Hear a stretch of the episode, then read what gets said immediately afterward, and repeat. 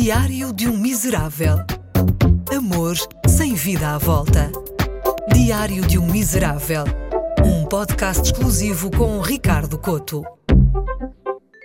Hoje fui à piscina. A piscina é o único lugar do mundo em que posso passear de sunga. Não é agradável, mas estou protegido pela lei.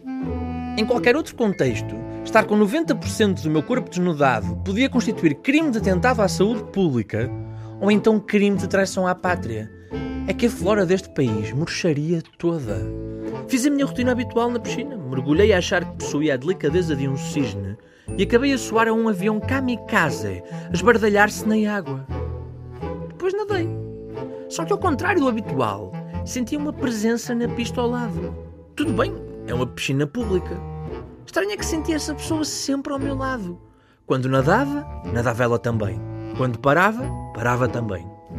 Tentei espreitar, sem dar nas vistas, para a pista do lado e reparei que se tratava de um senhor cinquentão, com uma sunga justíssima e uma pequena réplica da Amazónia no peito. Parei uma vez mais e ele ficou completamente fixado em mim. Senti-me desconfortável e decidi sair da piscina. Só que quando saí da piscina, reparei no reflexo do espelho que ele estava a tirar as medidas ao meu rabo. Senti-me objetificado, invadido na minha privacidade. Senti por breves momentos que era ser uma mulher, alvo de piropos. Então prometi a mim mesmo que quando voltasse a acontecer, eu iria enfrentar aquele tarado. No dia seguinte, voltei à piscina e lá estava ele. Só que estava a falar com outro rapaz da minha idade. E eu fiquei com ciúmes. Ele era um assediador mas era o meu assediador. Então, a partir daquele momento, tornou-se pessoal. Eu tinha de o reconquistar. Puxei a minha sunga, mergulhei graciosamente e sempre que respirava, cuspia água como se fosse um chafariz ambulante. Em cinco minutos, tinha o meu assediador de volta. O pior é que perdi a noção das coisas. Assim que pus os pés no balneário, como se fosse um mau presságio, o rádio começou a tocar aquele R&B sensual tive de me despir, como se estivesse a ser avaliado por um júri do ídolos. Os olhos não saíram de cima de mim. No regresso do duche, entro em pânico porque não encontro as minhas cuecas.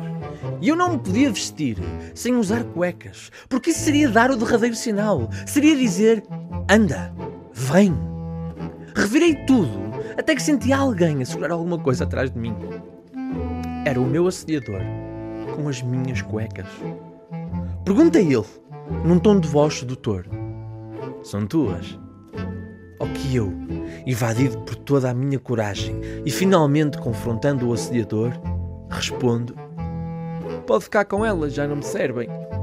E esta é a história de como os ciúmes me fizeram perder a dignidade, a subscrição na natação e um par de boas cuecas.